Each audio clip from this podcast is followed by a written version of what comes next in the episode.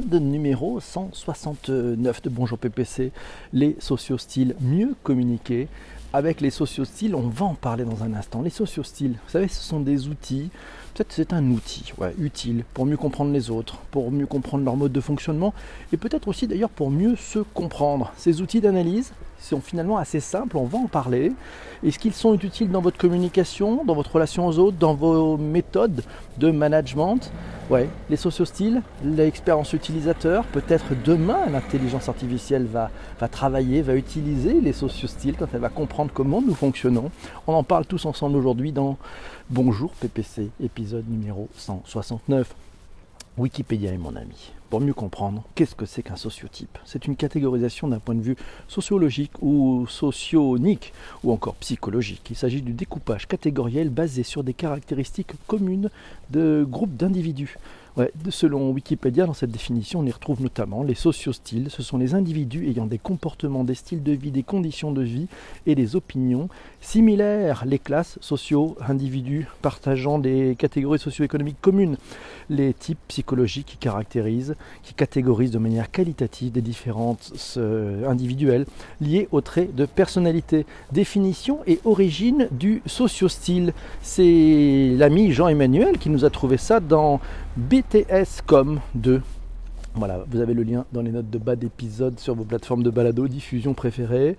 On y apprend que depuis 1972, le CCA, c'est le Centre de communication avancée, propose une classification socioculturelle des personnes qui est utilisable dans tous les secteurs de la vie sociale, politique, vie privée, professionnelle, information, culture et commerciale, euh, pour les achats et la consommation dans tous les marchés, dans la publicité. Et ça permet cette segmentation finalement de constituer des sous-groupes sociaux et de les comparer entre eux.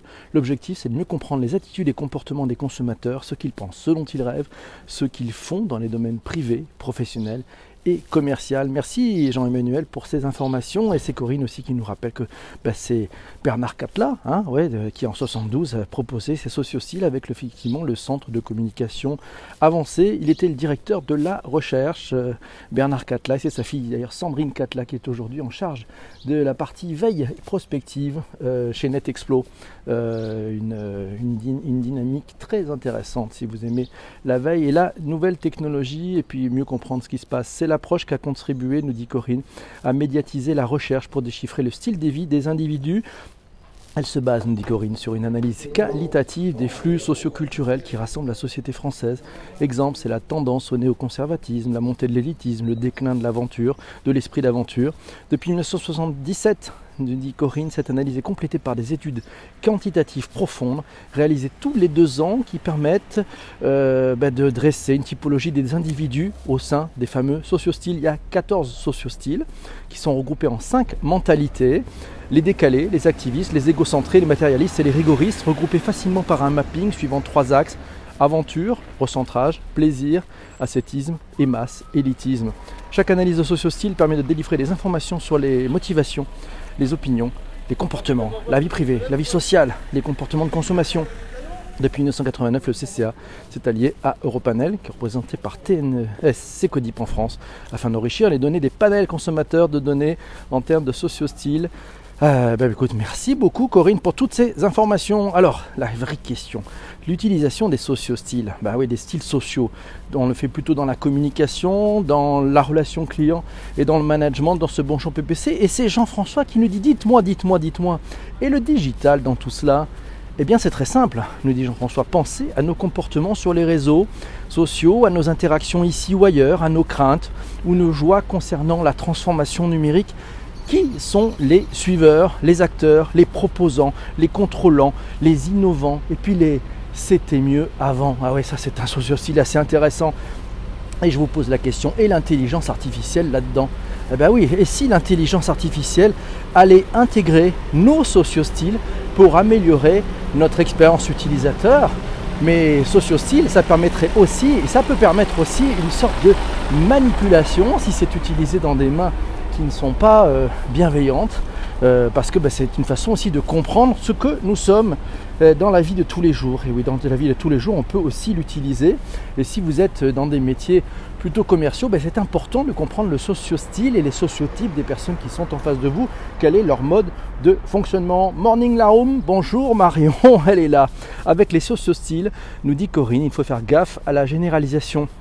La catégorisation peut être super touchy, nous dit-elle, à la limite des stéréotypes sclérosants et de moins en moins vrai car les gens butinent à dessein et par besoin de s'exprimer. Ils n'ont plus besoin de rentrer pile poil dans des cases. Vous me direz, ne pas rentrer pile poil dans des cases, c'est un socio-style, ça, n'est-ce pas Corinne? Merci, ouais, bien vu. Alors, les quatre types de communicants, euh, ou comment mieux gérer ses relations interpersonnelles, on trouve ça sur le site euh, Coaching Co. Ouais, vous avez le lien dans les notes d'épisode. Globalement, il y a quatre grandes familles. Il y a ce qu'on appelle les promouvants, il y a ce qu'on appelle les facilitants, il y a ce qu'on appelle les contrôlants et il y a ce qu'on appelle les analysants.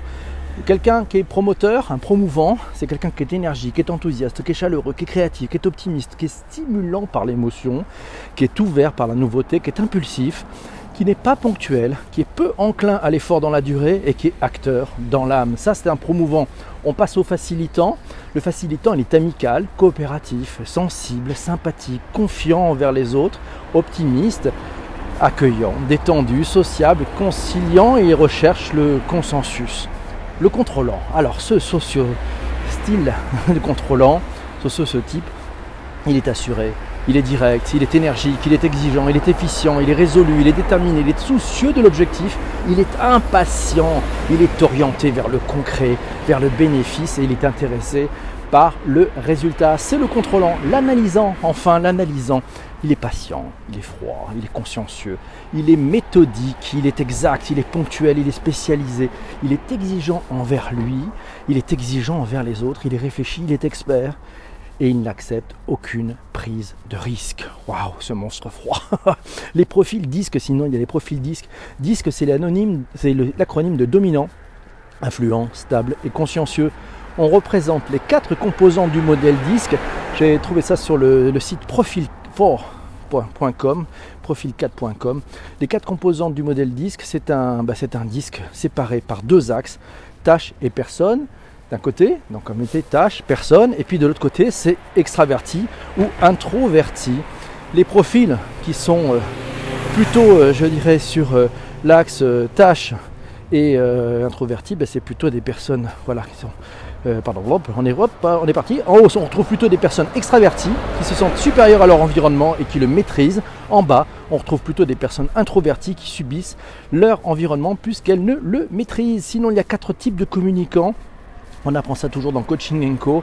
il y a une bonne infographie qui peut vous intéresser. Voilà, si on prend le promouvant, le facilitant, le contrôlant, on va trouver, c'est pas aussi simple que de mettre ça dans quatre cases, mais finalement avec des styles, des gens qui sont peut-être plus centrés sur la relation, d'autres plutôt centrés sur la tâche, certains sont plutôt centrés sur un aspect plus directif et l'autre plus consensuel. Et vous le verrez, il y a des granularités. Allez voir cet article, il y a une très chouette infographie qui va vous permettre de mieux comprendre comment ça fonctionne. Sinon, eh ben, si on, accélère un tout petit peu, on se retrouve dans des, dans des façons aussi de mieux comprendre les profils psychologiques. Il y a le fameux MBTI, le Myers-Briggs Type Indicator. Alors c'est un indicateur qui est un outil d'évaluation psychologique qui détermine le type psychologique d'un sujet. Ça sert comme outil dans les identifications des dominantes psychologiques euh, des personnes dans des cadres liés au management, aux problèmes dans les cadres des relations interpersonnelles. Il y a 16 types psychologiques de base qui sont développés. Euh, il y a des choses qui sont plus orientées sur euh, l'énergie, on va dire ce sont les personnes extraverties ou introverties, sur le recueil d'informations, c'est plutôt sur la sensation, sur le côté intuitif, sur, plutôt sur la prise de décision, avec la pensée ou le sentiment, ceux qui sont sur le mode d'action, qui est un axe qui est extraverti, avec le jugement et la perception. L'indicateur MBTI, il identifie 16 grands types de personnalités à partir des deux préférences possibles sur chacun des quatre dimensions, sur chacune des quatre dimensions précédentes. Pas mal. Qu'en pensez-vous? Eh oui, qu'en pensez-vous tout cela? Toujours le problème des théorisations psychosociales, nous dit Ben. Et oui, bien sûr, Ben. Virginie nous dit en marketing, oui, mais en management, mettre les gens avec lesquels on est IRL dans des cases, attention au danger. Tu as bien raison, Virginie. Et, Sandrine nous dit, oui, c'est idem pour les générations X, Y et Z. C'est vrai qu'on a vu tourner depuis quelques jours une infographie totalement, euh, on va dire, un peu stupide, qui met vraiment ces générations-là dans des cases, et c'est un peu trop gros. Est-ce que les sociostyles ont des tendances avec les générations? Euh, nous, nous demande quatre lettres. Écoute, c'est intéressant, c'est une base de réflexion, nous dit Benjamin. Coucou à la marmotte, euh, telle qu'elle, ce sont des stéréotypes, exactement. Mon beau sujet, je suis trop contente. Mais oui, Sarah, merci de nous avoir proposé ce superbe sujet dans la room. Tiens, c'est Jean-François qui vous pose une question piège. Dans la room, euh, avez-vous une idée du socio-style d'appartenance de PPC Merci Jean-François pour cette belle question.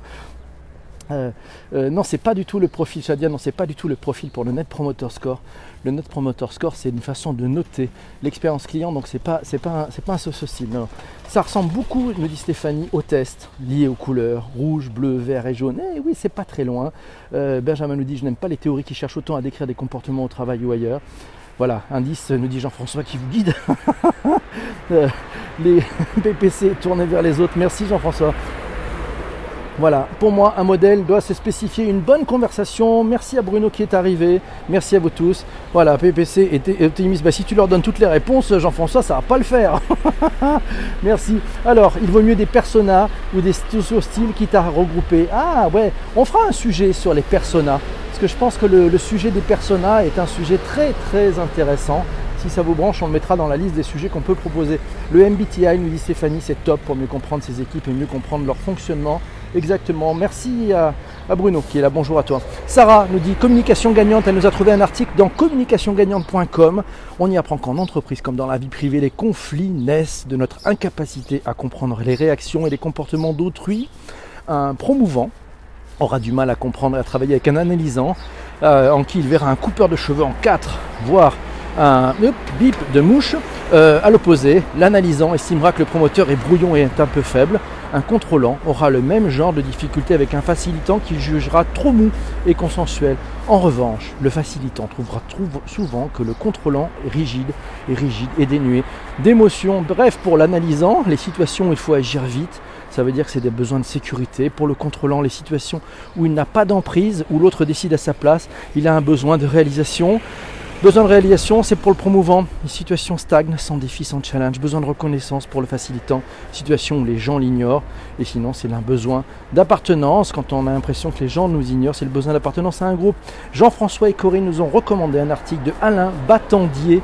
Euh, c'est sur alainbattendier.free.fr, un article 30 à lire sur les différences de comportement individuel et la société avec qui nous explique que cette théorie sur les styles sociaux ou les sociostyles est issue des travaux de Paul euh, Watzalawick.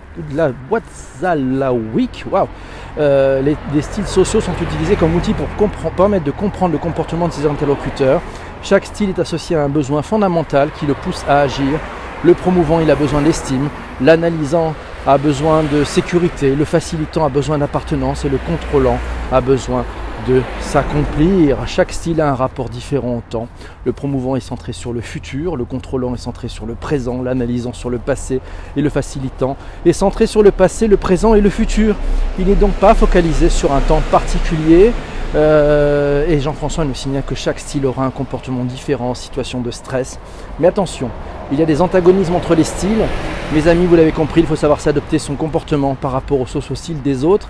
Euh, Jean-François nous a trouvé quelques types de socio-style. Bernard Tapiste, un promouvant. Jacques Chirac, c'est un facilitant. Alain Juppé, un analysant.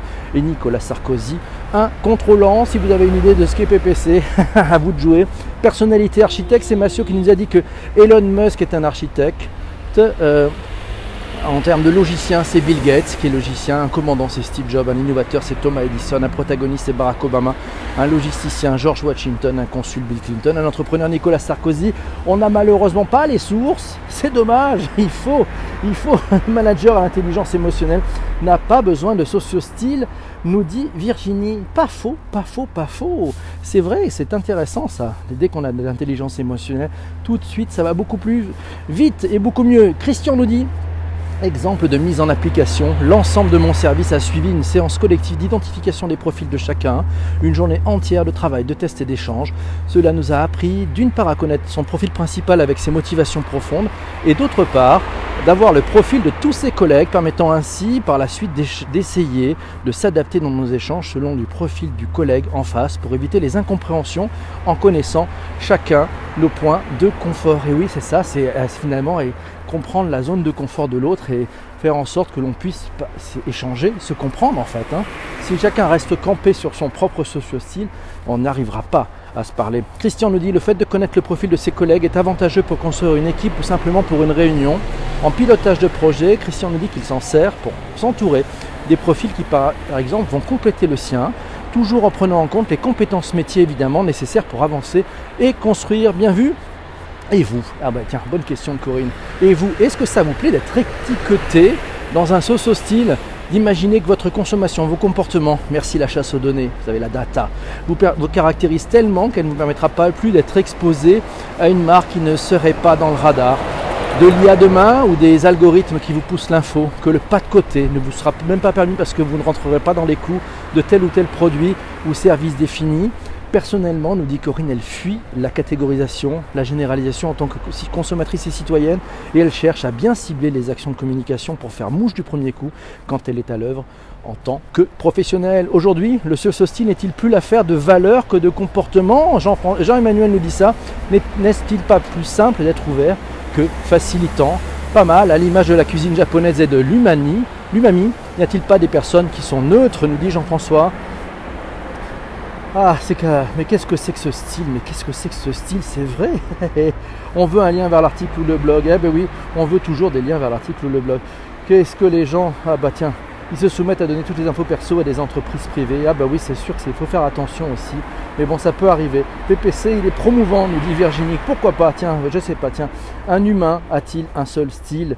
Euh, Nous dit Bruno. Et Benjamin pense que PPC est de type facilitant. Ah bah tiens, on va voir. Tiens, on va voir si on est d'accord avec tout ça. C'est pas évident. Euh, mais qu'est-ce que c'est que ce style? Allez, on est parti, c'est la, la data. Si tu ne rentres pas dans la case, c'est la data dans ta gueule. Style social, les rageux sur Periscope. Y en a-t-il, ouais Si tu as la source, ah, c'est sur le site 16personnalité.com. Merci, Massio, je ne l'avais pas vu. Alors, tiens, est-ce que vous voulez jouer Vous voulez jouer Sociotype, quel est votre type de personnalité Justement, Massio nous donne le lien sur 16personalities.com, 16personalities.com. Voilà, vous avez de toute façon le lien dans les notes de bas d'épisode avec les 16 ben, personnalités pour mieux vous connaître. Donc c'est là où vous allez pouvoir faire un test. Merci Massio, c'est sympa. Euh, et sans aucun doute, Jean-François pense que je, Jean-François pense que je suis un facilitant. je ne sais pas, tiens, ça sera intéressant. Enfin, je refasse le test. J'avais fait ça il y a quelques années, j'avais plutôt fait le MBTI. Euh, bon, il, est assez certain que je suis extraverti. Ça, c'est déjà le, premier point. Après, pour le reste, on va voir comment ça se passe. Voilà, vous avez tous ces liens dans les notes d'épisode. J'espère que le thème vous a intéressé. Merci en tout cas à Sarah de nous l'avoir proposé. Puis merci à vous tous de l'avoir voté. J'espère qu'on a fait pas mal de progrès. Alors c'est vrai qu'on peut se poser aussi la question, et on n'a pas, pas, débattu là-dessus, sur ben, est-ce que l'expérience utilisateur, est-ce que la façon par exemple de, concevoir des produits digitaux, si on utilise les sociotypes, et ça veut dire, ou les sociostyles, est-ce que ça signifie que par exemple les parcours clients ou la façon de parler euh, avec les utilisateurs va changer? Imaginez une intelligence artificielle ou un assistant vocal qui intégrerait et qui aurait compris votre socio-style et qui intégrerait eh ben, la façon de vous parler, la façon de vous envoyer de l'information, la façon de, finalement d'interagir avec vous, adapté à votre moi profond, à votre façon de fonctionner. Ben, nul doute, nul doute que l'on aurait tendance à préférer cet assistant vocal parce que ben, ce serait celui qui nous comprendrait le mieux, qui saurait exactement utiliser les mots, les moments, la façon dont on, fonctionne et ce que l'on recherche, soit de l'efficacité, soit plutôt des histoires. Voilà, c'est intéressant, c'est l'objectif en marketing automation, nous signale Sandrine, mais voilà, aucun doute que l'UX doit apprendre des théories psychosociales, nous signale Benjamin. Non, soit pas sur moi par exemple, je suis introverti, nous signale Laura. Mon Dieu, je, n'arrive pas à le croire. Au top, cet assistant, ça serait top un assistant comme ça. On approcherait de la manipulation. Et oui, on, pourrait se rapprocher de la manipulation. Il faudrait faire très attention pour ne pas rentrer là aussi dans une bulle euh, de total confort où on serait finalement un peu sous perfusion de ces machines qui nous auraient tellement bien compris qu'on ne pourrait plus du tout sortir des cases. Mais bon, rassurons-nous, vous savez, la nature humaine, on a vu d'autres, et je pense qu'on sait s'adapter et qu'on saurait sortir d'une sorte d'aliénation. Assistant vocal en machine learning pour être capable d'évoluer avec nous. Alors, oui, l'UX, c'est un trop beau métier. Oui, c'est un magnifique métier, l'UX. Et c'est Stéphanie qui nous dit que c'est possible car certains thèmes vont avoir une résonance. Eh bien oui, c'est comme ça qu'on ne va plus. C'est forcément. Et là, et là, me dit Paul Vrez, on ne pourrait plus mentir du tout, puisque forcément l'IA serait très très forte. Et oui, l'humain s'adapte extrêmement vite. Mes amis, on va finir cet épisode et puis on va. Alors je vais vous laisser pour ceux qui écoutaient cet épisode en, en balado diffusion. On est dans les timings et puis avec ceux qui sont dans le direct, on va vous proposer et choisir le thème du prochain podcast. Voilà. Je vous souhaite une belle émission. On a duré pile 20 minutes. À bientôt. Ciao.